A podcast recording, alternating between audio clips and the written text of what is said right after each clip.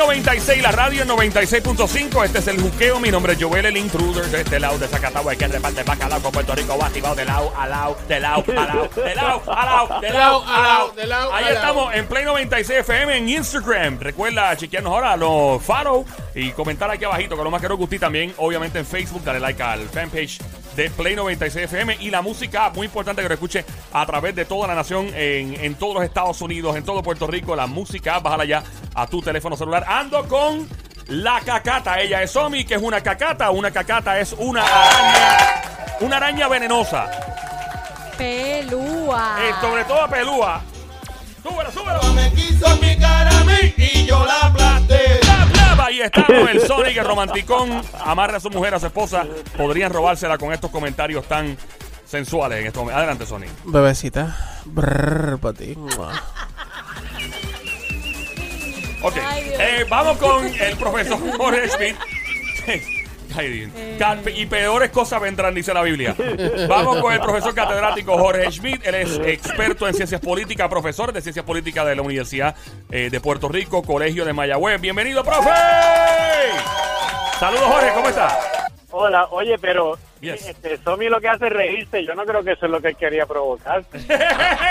No, yo, lo que pasa es que yo con mi voz así 360 eh, me pongo así y le digo a las bebecitas, besitos y brrr para ella. No, lo que él dice es que yo Pa' me que retumbe, yo pa' que retumbe. río. Ah, oh, claro. le, dio, le dio risa, ¿entiendes? Exacto, en vez de darle eh, una reacción sensual Ah, a la jeva, pues que- Lo que, básicamente... lo que pasa, lo que pasa es, Jorge, que a veces cuando uno le gusta algo se pone nervioso y se ríe. Ah, wow, tremenda excusa, tremenda excusa. Tremenda excusa. Eh, profesor, muchas cosas pasando en la política de nuestros países desde el pasado fin de semana. Eh, ¿qué, qué está pasando en estas pasadas horas? Han, han- ha habido varias cosas eh, en acción y la gente como que se duerme y mira para otro lado. ¿Qué es lo que está pasando realmente? Pues mira, tú sabes, lo, lo más importante que, que va a pasar pronto es que la gobernadora va a tener su prueba de fuego. ¿Cómo que prueba de fuego? Sí, va a tener la prueba de fuego, porque ahora mismo se están discutiendo, se va a votar por unos proyectos en el Senado y en la Cámara. Algunos ya algunos se aprobaron en la Cámara. En la legislatura se van a aprobar unos proyectos bien controversiales que las minorías se están oponiendo. Hasta Nidia, hasta Nidia Velázquez ha salido a hablar. Nidia Velázquez salió a hablar a pedirle a la gobernadora que los vetara. La representante de Nueva York le pidió a la gobernadora que los vetara. Ahora la gobernadora va a tener como tres o cuatro proyectos de ley en su escritorio y ella va a tener que decidir si los firma y entonces se hacen ley o si los veta y no se y no se hacen ley y, y entonces se echa en contra al presidente de la Cámara y al presidente del Senado a ver si el gas pela. Esto es como estar entre la espada y la pared, básicamente. Sí, bueno, este, no ha tenido todavía que hacer nada como esto. Hasta ahora le ha ido bien, pero la verdad es que lo que ha hecho es darle como seguimiento a las cosas. Esta es la primera vez que, en serio le van a, a hacer tomar una decisión como político. Ella dice que no lo es, pero lo es porque es gobernadora. En la vida, cuando, y más allá de la política, obviamente la política más que nunca, y en, creo que en uno de los campos donde más, siempre alguien va a estar molesto con uno y no va a estar de acuerdo con lo que uno decida, porque siempre afecta a una parte, ¿verdad?, de la, de la población. Y este va a ser el momento trascendental entonces de tomar decisiones donde podría, pues entonces, despertar esa, ¿verdad?, esas asperezas que probablemente se formen entre el partido o el pueblo en general. Que es lo que hacía desde que ella tomó el control, pues no, no había tenido que, o sea, asumir una responsabilidad tan grande como esta que viene ahora entonces. Contra, yo quisiera pedir un aplauso para ti. ¡Mira, beba, yeah! ¡Qué bueno! ¡Ay, María, qué lindo! ¡Qué lindo! Ahí está. Qué bien te quedó. Te quedó bien, te quedó bien. Claro, porque este cuando al principio, Ajá, al, sí. al principio cuando tú acabas de llegar, Ajá. todo el mundo te quiere, tú quieres a todo el mundo. Ese es honeymoon, la luna de Sí, miel. sí. Porque no, no, realmente no has hecho nada.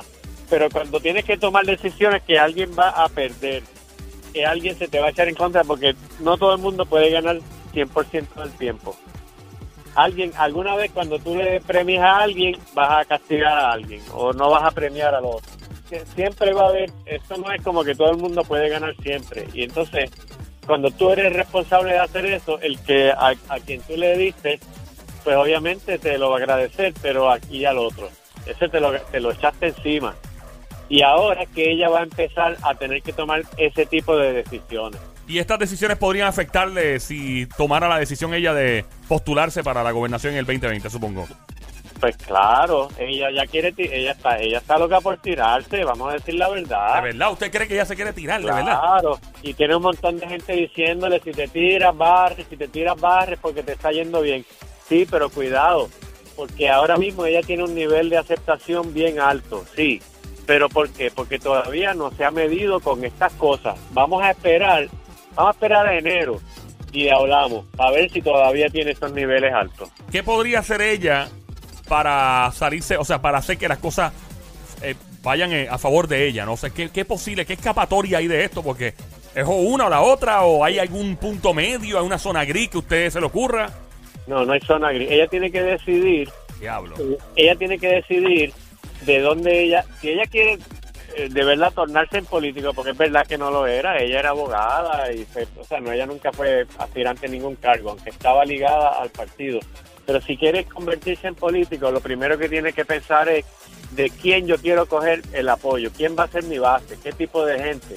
Wow. Entonces, pues ahí tiene que decidir. eh, si yo empiezo a vetarle eh, la ley de armas, ella dijo básicamente que la va a vetar. La ley de armas no es una, eh, no es una ley, no es de las más grandes, pero como quiera es un veto. Eh, el Código Civil, yo veo difícil que ella lo, que ella lo firme con las cosas bastante homofóbicas eh, y hasta misóginas, eh, por, qué sé yo, cosas como decirte si el eh, si alguien se divorcia por adulterio no se puede casar hasta dentro de cinco años con la con la otra persona. De verdad dice eso. Ese tipo de cosas, eh, eh, o sea, como que como ella es una persona, yo creo que en ese aspecto eh, ella es estadista, pero yo creo que en ese tipo de cosas ella es liberal, porque hay estadistas liberales y conservadores, ¿verdad? Sí, bueno, obviamente, o sea, eh, es, es una, es una posición bien, bien difícil la que está asumiendo ahora entonces con esta ley.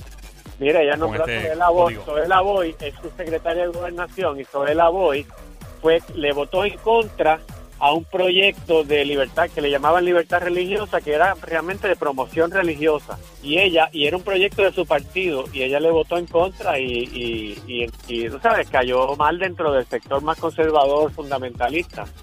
Así que eh, la gobernadora, eh, ese es el sector que ha, que ha puesto este tipo de cosas en, eh, en el Código Civil. Que el Código Civil es lo que la ley que dice cómo el gobierno se relaciona con la gente, la, la gerencia, eh, el matrimonio, eh, un montón de cosas. Eso es bien. eh, Y o sea, eh, una pregunta. La vida diaria de la gente. Estamos en el juqueo, este es Play 96, 96.5, el emisor es Play 96, 96.5, el juqueo JUKEO, yo era el intruder.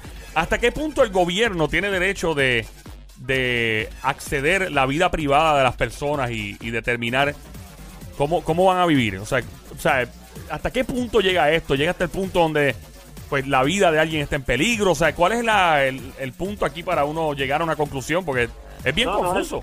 El, el- o sea, el gobierno regula mucha parte de la vida de uno.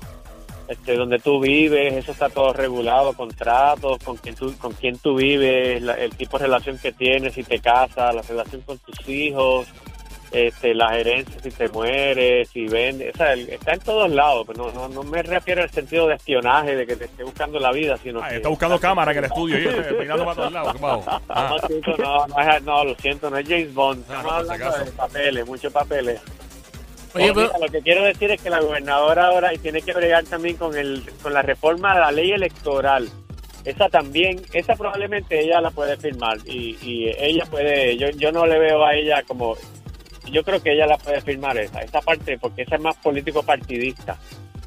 Ok. eh, ¿y, qué estaba pasando con el Senado ahorita? Estaban hablando de que estaban. eh, en, la, en la prensa se ve esto que si cierran las gradas. ¿Qué, qué es lo que está pasando?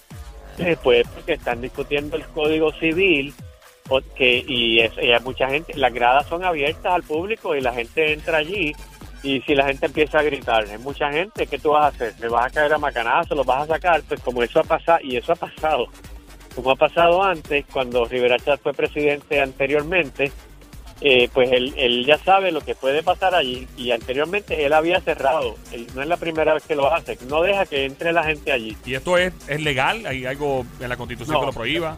Sí, la constitución dice que las sesiones tienen que ser públicas. Lo dice claramente la constitución.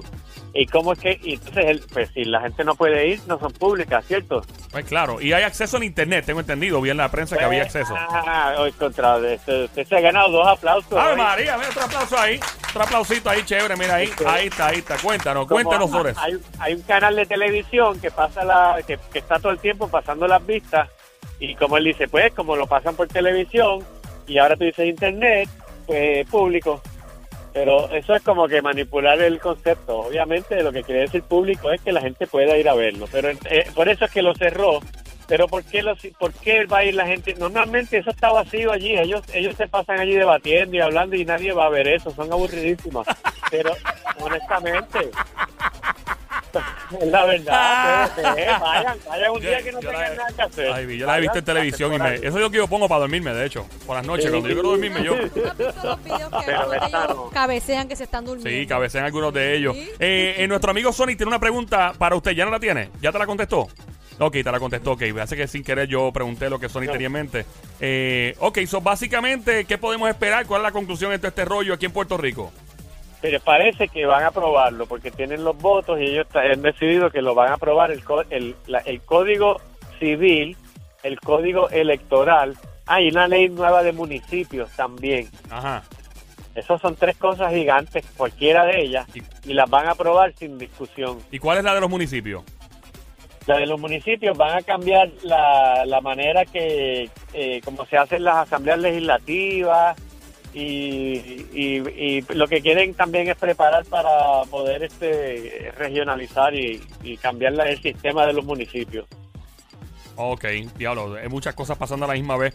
Pero, Escucha, lo que, pero ¿sabes cuál es Sí. el problema mayor? Que ¿Cuál uno, que uno no está seguro. Mira, te voy a decir el problema más serio. Que, que ellos, que todas esas cosas es lo que, lo que aparece por la prensa, lo que se escucha, porque el proyecto como tal no, acab- no acaban de bajar como hasta como unas horas antes, unas cosas de 400 páginas, quizá un día antes o unas horas antes, y se supone que tú te lo leas y, y votes sobre eso.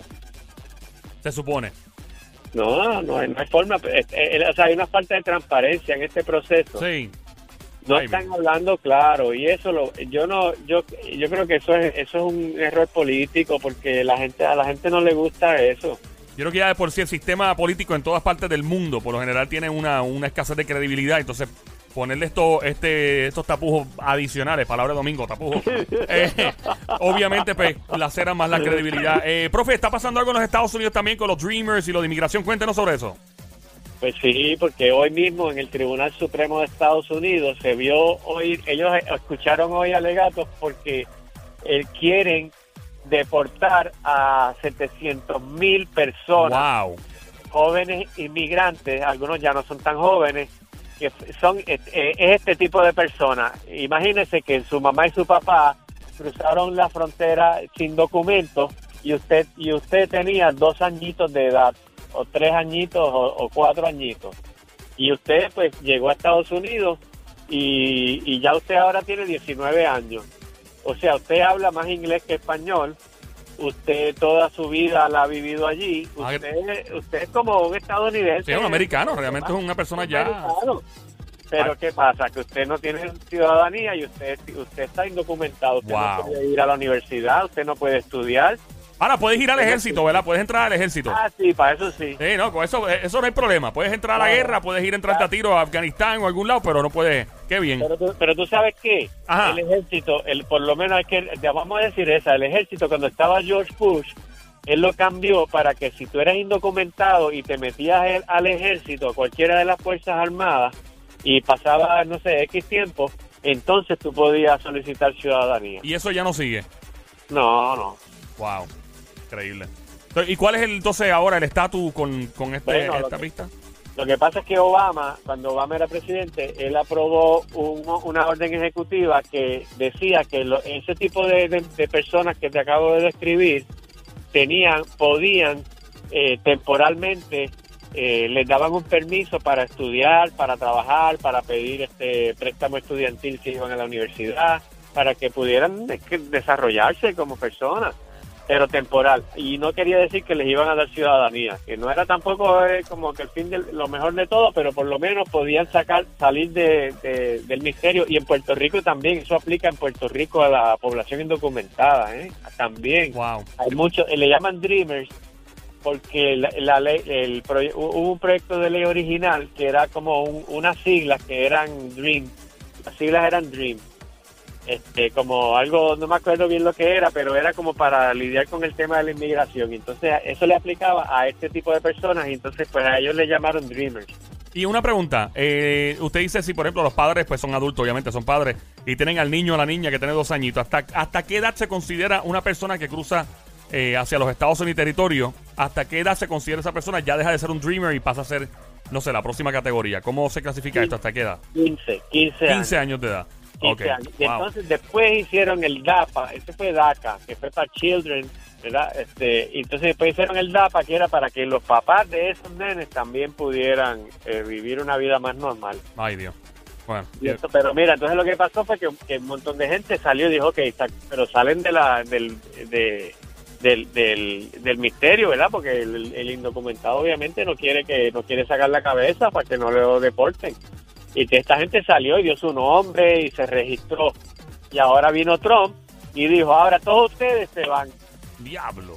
Es una traición porque O sea- si hubieran, para eso se hubieran quedado escondidos. Todo el mundo se registra y entonces se registraron ahora, fuágara. Ay, Virgen Santa Y Cristo. dos amado. años después viene este y, y le dice, ahora se van. Y eso es lo que el, Congre- el Tribunal Supremo hoy oyó y dentro de dos o tres semanas va a decidir si se van o se quedan. Ay, Dios. Bueno, vamos a estar pendientes a eso, profe. De verdad, gracias por el tiempo como de costumbre. Aquí estamos en el juqueo. El profesor Jorge Schmidt, catedrático, profesor de Ciencias Políticas, Universidad de Puerto Rico, Colegio Recinto de Mayagüez. ¿Dónde la encontramos? Redes sociales, profe.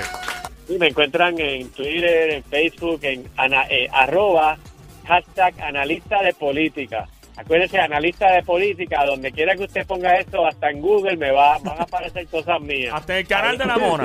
Eh, en, en YouTube, en Instagram, ese es lo que yo utilizo, está así todo corridito en minúscula. Ahí está el profesor. Gracias siempre por estar con nosotros aquí, ¿sabes? Siempre. Yeah. El juqueo en Play 96, 96.5. Yo era el intruder. Check it out. Come on, here we go.